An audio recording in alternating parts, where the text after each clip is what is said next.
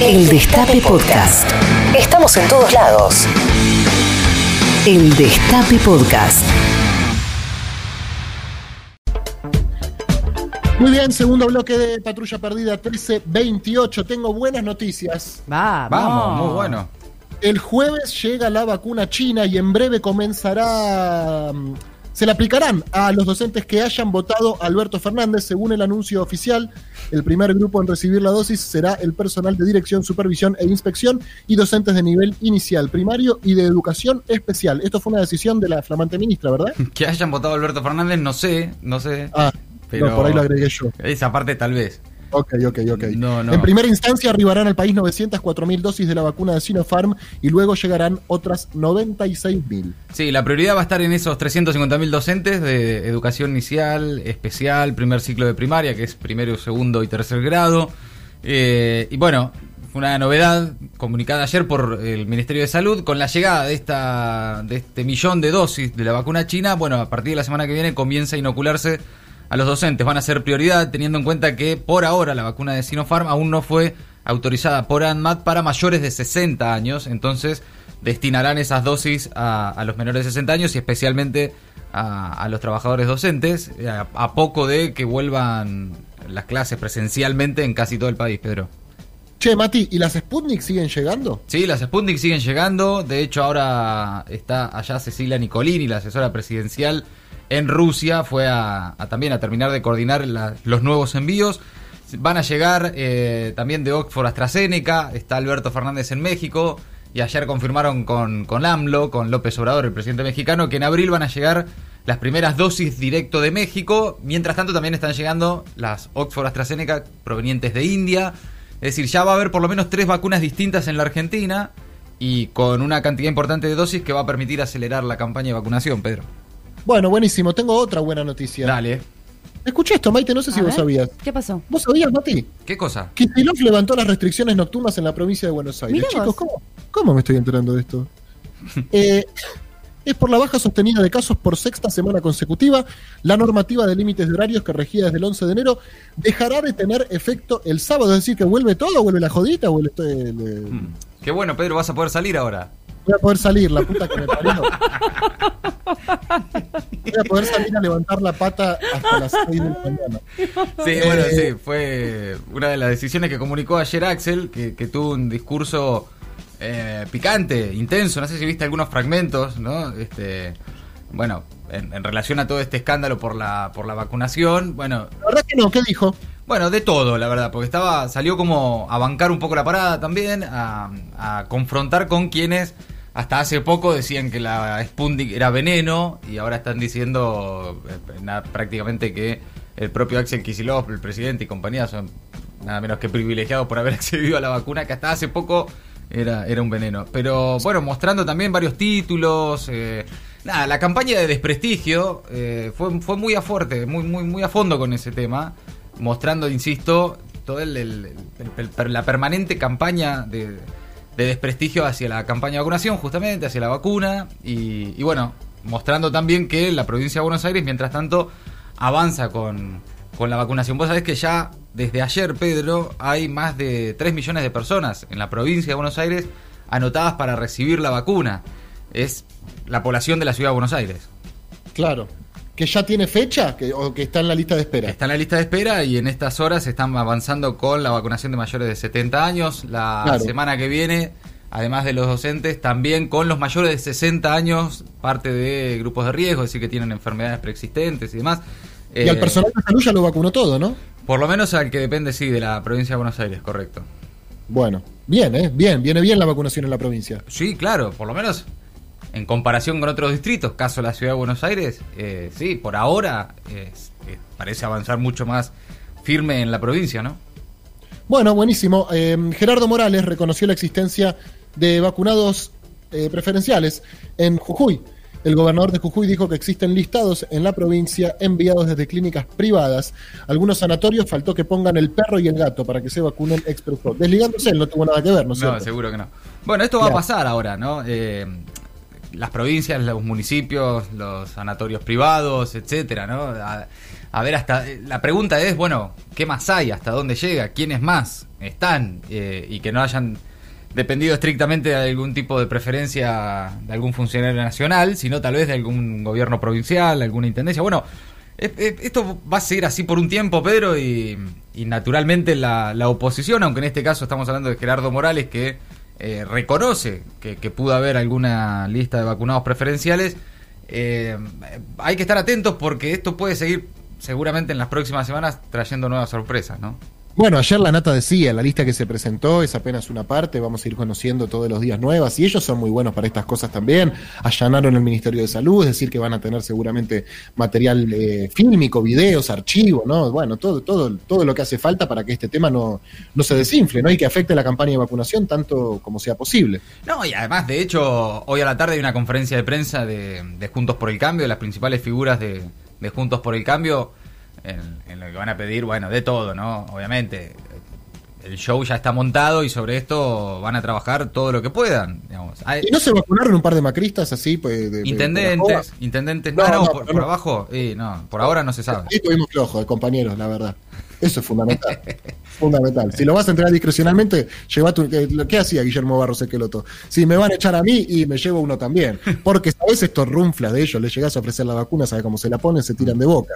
Eh, eh, Rubins, yo lo que no entiendo de todo esto es. Eh, yo tengo el, quizás el, el, amperímetro de indignación corrido, ¿no? Porque a mí lo que me indigna de esto es volver a verlo a Rubinstein. Claro. ¿Entiendes? Quizás mm. haya otra cosa más importante. Pero realmente cómo se está paseando por todos lados dando básicamente lecciones de gestión sanitaria Adolfo Rubinstein. Bueno, es que lamentablemente lo que ha ocurrido habilita a... Sí, sí, hay que comerse. A, sí, a que recupere eh, increíblemente, ¿no? En algunos casos como Rubinstein, Ocaña, el propio Macri. Eh, a, a, que puedan empatizar, ¿no? A que puedan salir a la televisión a empatizar con algo que, que fue tan grave que incluso les permite hablar a gente que, que además, por supuesto, a donde van y hablan, no hay una nadie, no hay una no, che, pero mira, se te vencieron 12 millones de vacunas. Eh, no, no, no, nadie le pregunta, ¿no? Claro. No, no, no. Sus votantes eh, les, les, exigen muy poco, realmente. Sí. Bueno, se concretó la reunión de la Organización Mundial de Comercio, en la que India y Sudáfrica solicitaron la liberación de la patente de las vacunas. Muy bueno, chicos, cualquier cosa les volvemos a avisar, les dijeron. Eh, sí. Eh, ¿Qué plantearon? Que así se podrá producir una mayor cantidad de vacunas en el marco de la pandemia, claro. ¿Hubo consenso para lograr el bienestar de la humanidad? No. Se volverá a debatir a mediados de marzo. ¿Por qué? Porque se oponen los países más ricos. ¡Oh, qué sorpresa! Dijeron e India. Y le dijeron, dale, no se hagan los pelotudos, que ustedes saben perfectamente en el sistema en el que vivimos. Sí, está bien, pero nos parecía que quizás hacíamos toda esta perfo pidiendo que se liberen las patentes, por ahí lo lográbamos. Pero claro. si lo vas a lograr, pedazo de pelagato, anda a laburar y volver. Eso fue lo que le dijo la Organización Mundial de Comercio a India y Sudáfrica. Tengo entendido, chicos, como siempre, esto, por favor, aplíquenle el filtro del chequeo, que en India eh, están liberadas las patentes, que India produce eh, al natu. Esto, si podemos llamar a algún especialista. mejor, ¿no? Sí. Sí, Maite, sí, mejor. Sí, sí, mejor. Para mejor. tener cierta rigurosidad, igual ustedes saben que eh, la rigurosidad, así, una cosa, tampoco es un valor que nosotros perseguimos no, a, no, en absoluto. Eh, a rajatabla, eh, bueno, pero tampoco nos vacunamos en el Ministerio de Salud, vamos a decir las dos cosas, así como claro, te digo claro. una cosa, también te digo la otra. Bueno, hoy es la primera sesión del año de la Cámara de Senadores. ¿Cómo es la primera sesión? Se elegirán las autoridades y luego a las 15 se tratarán cuatro proyectos. Consenso Fiscal 2020, promoción de construcción de obras privadas nuevas, aumento del presupuesto en ciencia y tecnología hasta el 1% en 2032 y reparación económica a los familiares de los tripulantes del Ara San Juan. Como siempre que se habla del Senado y como siempre que se habla de política en la República Argentina, voy a hacer la pregunta obligada, que es la que quieren escuchar todos los que están del otro lado, no solamente los que nos quieren, sino también los que nos odian. ¿Va a estar Cristina? y sí, claro, debería estar, ¿no? Y sí, bien, Salvo que esté en el sur, pero no lo sé. No, no, ya volvió del sur. Cristina está a cargo ahora. Y claro, ¿Del país? Ah, sí. Claro. Ah, ya mi iba a apagar la luz hoy que se la metan en el orto, la verdad. Iba a apagar la luz, ni en pedo la pago ahora. Bueno, Em, ¿Qué más te puedo contar? Eh, a las 13.30 se conocerá el veredicto por el juicio de lavado de dinero a Lázaro Báez. Tiene un pedido de 12 años de prisión por parte de la Fiscalía. Su defensa reclamó la absolución y calificó el caso como un circo judicial. También te cuento que el equipo económico del gobierno se reúne con alimenticias y el campo por la suba de precios. ¿Quién pone los sanguchitos en esa reunión, Mati? Y los, Es verdad. los que fabrican los sanguchitos tienen que llevar, ¿no? Alguno, De sí, no gentileza. hace falta que vaya, que sea que lo recibas a no sé quiénes son, la, con alimenticias. ¿Qué Sí. será? El de, de Molinos, el de Arcor, qué sé yo. Y- Sí, y la- vos- el de Copal, Funes de Rioja. Claro, y vos ponés los sanguchitos, me estás cargando, compañero, es una joda. Claro, sí. Po- Podría Traés los sanguchitos, muerto de hambre. Agradecé que no te piden los dólares. Traés los sanguchitos, por lo menos. Claro. Bueno. Em, femicidio en Villa Langostura. Bautista Quintri- Quintriqueo asesinó a puñaladas en pleno centro de la ciudad a una joven de 21 años. Ya tenía una restricción de acercamiento a la víctima que lo había denunciado tres veces en el último año. Sí, Bautista Quirintriqueo, como bien contabas, Pepe, eh, la persiguió a Guadalupe desde la casa que compartía ella con una amiga hasta la avenida Rayanes, que es como el centro de, de Villa Langostura, que tiene unas tres cuadras. Guadalupe tenía 21 años, lo había denunciado eh, y él tenía una orden de restricción, murió por eh, una puñalada en esternón. Y bueno, y ayer de la noche, autoconvocados por supuesto, familiares y amigos hicieron una fogata ahí en el centro de Villa Langostura pidiendo justicia por ella. ¿El femicida está prófugo o lograron detenerlo? No, en el caso, como, como en tantos otros femicidios, intentó suicidarse luego de- Ah. del crimen y estaba internado, Pedro. Bueno, ¿qué- y, y- y- y se produjo en el medio de, de- de- de la ciudad? En, Sí, el en el- centro, en el centro. Sí, en pleno en el centrito de cuatro cuadras de, de, de la- de- de Villa Langostura y nada, fue perseguida. Fue como una cacería, ¿eh? Lo que, lo- los relatos que se dicen fue como una cacería. Y Maite, dijiste que se realizó ayer un pedido de justicia en, en Villa Langostura. Sí, sí, sí. Bien. Bueno, eh, seguiremos el caso. Eh, pre- presenta varias similitudes con el de Úrsula de, de- de- de la semana pasada, ¿no es cierto? Que ya lo había denunciado, que ya había acudido a la justicia. Eh, en este caso hasta tenía una perimetral. Y también lo del, puna- lo del puñal, ¿no? Claro. Eh, generalmente suele pasar eso, es un error que, que se repita inclusive el modo. Pero suele suceder que, que, el, que el femicidio anterior se parezca al siguiente. Claro. Es horrible estos índices. Eh, el principal gremio de choferes de colectivos adelantó que podría haber paro el viernes. La Unión Transviarios Automotor se encuentra en estado de alerta y movilización tras no llegar a un acuerdo en la negociación paritaria. En caso de no acordar, se realizará un paro nacional desde las 0 horas del 26 de febrero, dijeron, así que estaremos atentos también a eso. Seguimos con el tema Bitcoin, aunque no lo entendemos del todo. Bill Gates está en contra. Dice que la criptomoneda consume mucha energía y que puede causar problemas a los inversores que no tengan mucho dinero de sobra, dada la volatilidad de su, pres- de su precio. Pero Bill Eh, Gates tiene toda la guita del mundo y no le conviene, me parece, lo de los bitcoins. Sin entender mucho el caso, pero. Él tiene la billulla, la viva, la tarasca. Claro, él tiene la. Él, sí. él tiene la que huele, la que huele, papi. Te dice, "Mirá, la mía tiene olor, Negri. Vení, Plazo, olela. eh, plazo fijo en pesos, Bill Gates. Te conviene. Plazo es la que va. plazo fijo en pesos. Oíme, no, em, sí, esto había leído el otro día. Como siempre, si esto quieren revisarlo posteriormente, chequearlo con la internet, nunca está de más. Lo digo para esta radio y este programa y lo digo en general también. Sí, ¿eh? para la vida. Para la vida, para la vida, exactamente. Pero sobre todo acá, de 13 a 15, por las dudas.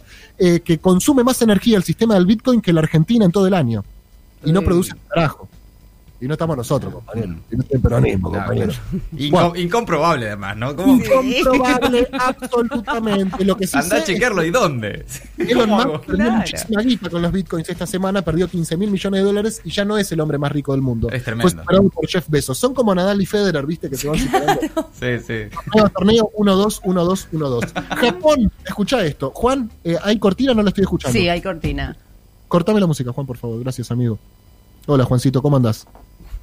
Y no se sabe, ¿no? Porque yo no lo veo. La gente tampoco. Es rarísima la pregunta realmente. Bueno, Japón lanzó su Ministerio de la Soledad para abordar el cuidado de la salud mental. Mirá, acá los liberales quieren cerrar el de salud, boludo, y allá abren hasta de soledad.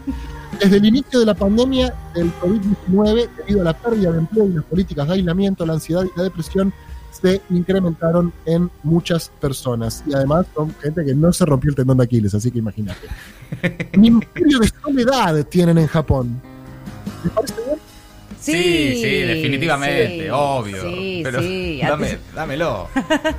todo lo que sea el cuidado de estar mejor y mejores. Sí, sí, sí, vamos.